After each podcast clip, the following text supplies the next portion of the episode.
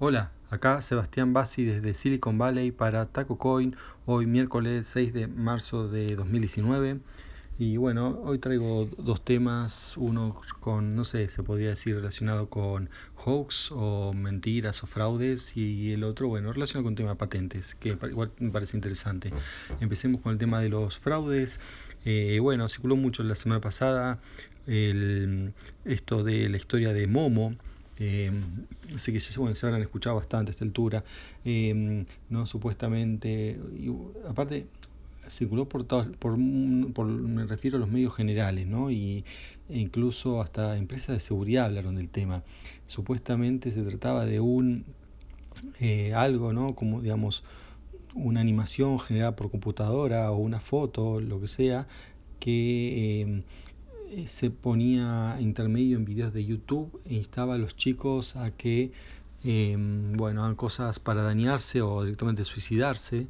Eh, o cosas para dañarse pueden ser del tipo prender eh, la ¿no? prender la llave de gas y no sé, todas ideas así. Eh, y estaban en el medio de los videos de Peppa Pig o cosas que ellos consumen. Y bueno, se, se, armó toda una histeria alrededor de eso. Y bueno, una cosa que me acabo de dar cuenta es, eh, ¿no? después de, bueno, de consultar, mirar un poco ¿no? el, el panorama, ¿no? Quise, no, no lo dije el día que salió, sino bueno, quise mirar un poco y ver repercusiones, incluso lo, lo, lo vi ¿no? en la televisión, acá en Estados Unidos, eh, bueno, se habló bastante. Eh, y bueno, lo que me doy cuenta es que quien cae en estas cosas, ¿no? Pues todo, todo, todo un fraude. Eh, y quien cae en esto son los adultos únicamente. Los chicos, la verdad, se ríen ¿no? de, de, de esto. Es más, Momo dice, ah, sí, esto es el, eh, esto es un meme de, no sé, hace tres años. Y, pero en cambio la, la, histeria sí es de hace poco, ¿no? La histeria de que sí uno se va a que puede hacer matar a chicos, bueno, ni hablar de, bueno, ya uno, hay reportes de muertos en, en Rusia, cosas inverificables, eso, eso ya de por sí ya es cualquier cosa, pero lo, los casos por ahí un poco más eh, creíbles, ¿no? Como puede ser que, que una gente dice, sí, yo lo vi, ¿no? No, no dice que se murió alguien, pero que vio algo feo, eh, si todo tampoco es creíble para alguien que, está en el tema, ¿no? Y bueno, esta ignorancia llega a tal punto que hubo hasta, no sé, la policía de, no recuerdo si de Irlanda, ¿no? Un lugar así, eh, sacando una advertencia, ¿no? Y todo esto diciendo, bueno, ojo, si aparece tal en un video de sus hijos, eh, que no lo vea por tal cosa. Y, y bueno, to, todo esto, ¿no? También hace el tema de cómo, qué, qué control tienen, ¿no? Los padres sobre lo que miran los hijos. Eh, también no puede decir, no, pero si yo le dejo a YouTube Kids, eh, supuestamente su contenido está curado, verificado, uno no puede ponerse, no sé, no tiene las horas que tiene un padre que tiene eh, el hijo, ¿no? Para, para ver las cosas y poder hacer un pre-screen de todos. También es impensable eso pero dejarlo solo y que vea lo que quiera en cualquier momento, bueno, también según la edad, ¿no? O sea, hay edades que está bien, ya tiene un, puede discernir, pero acá estamos hablando de chicos muy chiquitos, de menos de 5 años, eh, ya no saben ni leer, pero ya, eh, ya han visto 500 videos, o sea, y los padres no tienen idea, entonces acá el warning no, no debería ser por un personaje que encima, como les digo, es un fraude total, no, no, no, no, no, no es dañino. Eh, no, lo dañino es andar repitiendo cosas sin, sin, verificar, eso sí puede ser dañino, pero no, no, no, existe el momo tal como lo cuentan. Y por ahí después si sale alguno es porque, bueno, al, justamente al contar la historia alguno la va a hacer. Eh, va a agarrar y editar un video, son 10 minutos alguien que sabe, lo, puedo hacer, ¿no? no editar un video con semejante pavada, eh, estando todo el material. Así que, mm, no sé, es, me parece mucha histeria. Eh, también muy poco control, ¿no? ¿Qué, ¿Qué, es lo que ven los chicos? Por eso se sorprenden, tampoco hablan con los chicos siquiera, y bueno, y pa pasan estas cosas. Eh, cuanto al, a decir, bueno, ¿qué pasa si aparece Momo? Todo ese tipo de recomendaciones son basura.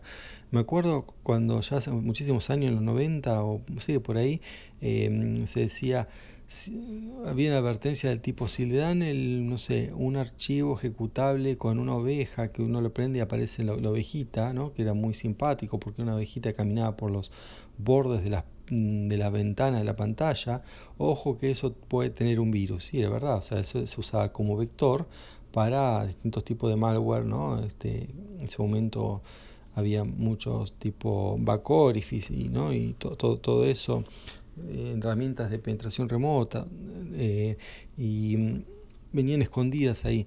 Pero el tema, y bueno, siempre entonces venían los noticieros, salían los diarios con la descripción de tal o cual programa que puede ser de, un vector o bueno, problema. Y en realidad eh, en vez de pensar la advertencia tiene que ser general, no se puede decir, ah, este programa de la ovejita, porque hoy está la ovejita, mañana sale el delfín, y es lo mismo, o sea, es la misma, o sea, los recaudos que hay que tomar no tienen que ser con una amenaza en particular, sino los recaudos tienen que ser genéricos, o sea, eh, si bueno, cualquier ejecutable que uno no tiene la, la procedencia conocida, eh, y que uno tenga una seguridad del contenido, no, no, no hay que ejecutarlo así porque se lo, por más se lo pasa un amigo, o sea, si uno no sabe lo que está haciendo, eh, bueno, no, no, no, debería ejecutar cualquier cosa, salvo en una máquina virtual, ¿no? que ahí ya pasa uno a saber lo que está haciendo.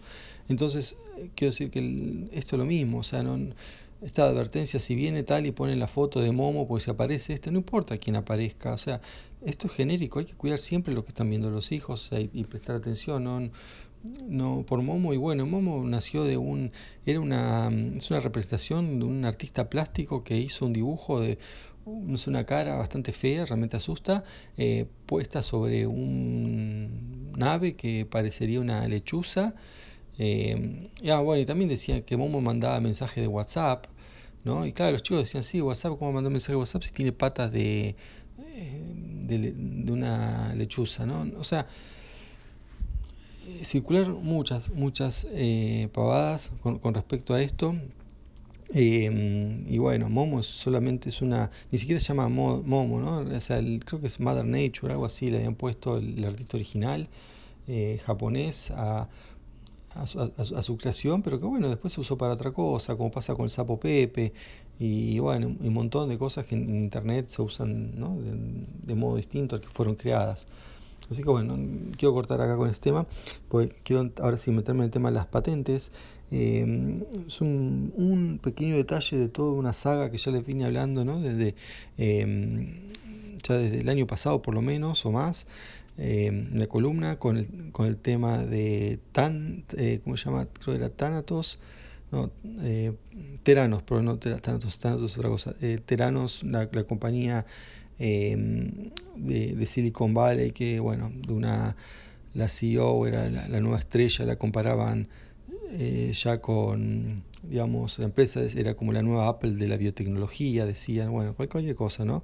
Este, o sea, ella sería una especie de, de Steve Jobs femenino, y bueno, se descubrió que fue todo un fraude, bueno, entonces ya, ya les vine contando desde que pasó hasta que se declaró la quiebra incluso la, condenaron a ella ¿no? por, por el fraude. Ahora, una de las facetas que, mm, que nunca hablé de esto es sobre el tema de la, la relación que tiene esto con las patentes. Y bueno, y, y, y, y, estos días se va a hablar más porque está por salir un documental en HBO, parece importante, eh, resumiendo todo esto. Pero bueno, el tema de las patentes, ¿qué tiene que ver? Eh, ella, to, todo esto empieza en realidad por una, ella hace una patente a los 19 años, o sea, ella es un dropout de college, o sea, eso significa dejó la universidad, no, no la terminó, eh, pues se dedicó entre otras cosas a hacer la patente. Eh, una patente que fue aprobada, tuvo, pasó por revisiones, tuvo varios, eh, digamos, estuvo a punto de ser reprobada, pero bueno, terminó, como sea, terminó aprobada. Y era una patente para lo que sería después la base del imperio que ella, ¿no? Pues hizo varios miles de millones de dólares, alcanzó a recaudar y engañar a grandes personalidades, incluso expresidentes o vicepresidentes, o sea, y bueno, y tener mucho apoyo de la prensa y Silicon Valley para un invento que nunca existió. ¿no? Ella supuestamente había hecho una máquina que hacía mmm, decenas de análisis en tamaño de una máquina, una fotocopiadora, que cuando hacer todos esos análisis lleva en realidad eh, todas las máquinas ocuparía un laboratorio completo, un cuarto, dos cuartos enteros. Eh, entonces, eh, bueno, ella patentó eso cuando no, no existía y después en base a esa patente hizo muchísimas otras patentes perfe perfeccionándolo y esa patente se usaba para eh, para recaudar plata. Si, mira, pues, bueno, vos que tenés, ¿cómo sé que esto es cierto? Tengo la patente. Entonces la patente sale a, manera de garantía. Y hablando de garantía, el la última momento, ¿no? cuando se empezó a, dar, a, revelar el fraude y empezaron a sacar inversiones, en un momento ya consiguió un préstamo, un préstamo muy grande. ¿Y qué pone garantía de los préstamos? Las patentes. Así que estas patentes van a circular porque están, eh, digamos, las ha comprado una empresa. O sea, son patentes que tienen valor comercial desde el punto de vista, bueno, que son, han sido usadas garantías, se han sido ejecutadas. Em, ahora, pero es una patente de, una, de, algo que no existe. ¿no? Entonces, ¿cómo puede ser que eso tenga valor? Y, y, en primer lugar, ¿cómo puede alguien patentar algo que no existe? Bueno, de eso quiero hablar. Em, por un lado, em, las patentes ¿no? son una, protección que, el, que el Estado le da a una, a una persona, a una empresa, Em, para que explote un desarrollo comercial por un tiempo limitado a cambio que esa persona entregue lo que es el conocimiento de cómo se hace eso. Y bueno, se presupone que, em, que, lo que se patenta es algo que existe y que, que, funciona y que sirve para algo. Y esta presunción la hago no porque sí, sino porque la ley de patente de Estados Unidos es clara al respecto. Como que una de las características, además de que algo sea original, es que, bueno, su utilidad, ¿no? para que sea útil tiene que existir y funcionar. Entonces, por eso, digamos, eh, uno, si algo está patentado, supone que, funciona. Ahora, y, obviamente si funciona existe, pero ¿cómo, cómo pasa? Que, bueno, como este caso y otros ha pasado, no es la primera vez. ¿eh?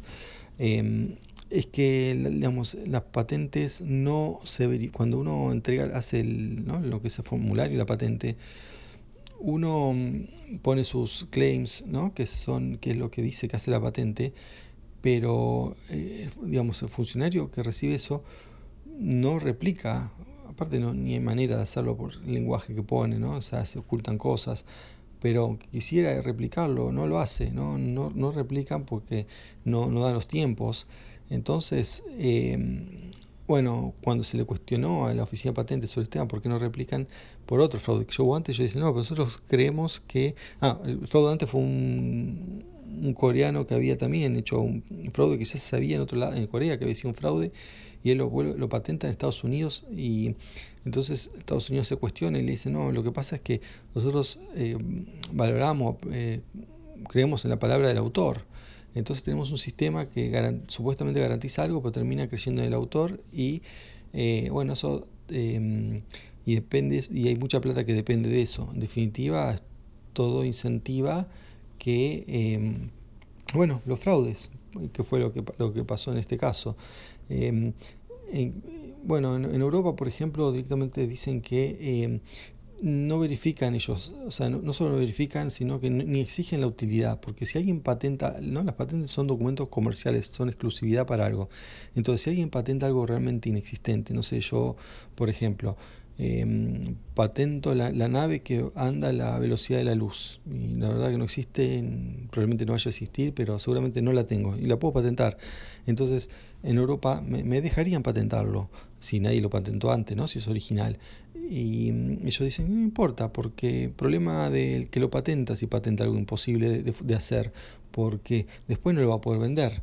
Eh, bueno, en Estados Unidos supuestamente sí importa, entonces eh, ellos Em, han rechazado patentes de cosas imposibles. Típicamente todos esos eh, inventos de la llamada energía libre, ¿no? todos esos em, aparatos que violarían las leyes de la termodinámica eh, o energía perpetua, que bueno, originalmente le dicen, ahora le dicen energía libre, lo mismo, el mismo tipo de fraude. Estados Unidos son rechazados de plano, eh, porque saben que no existe.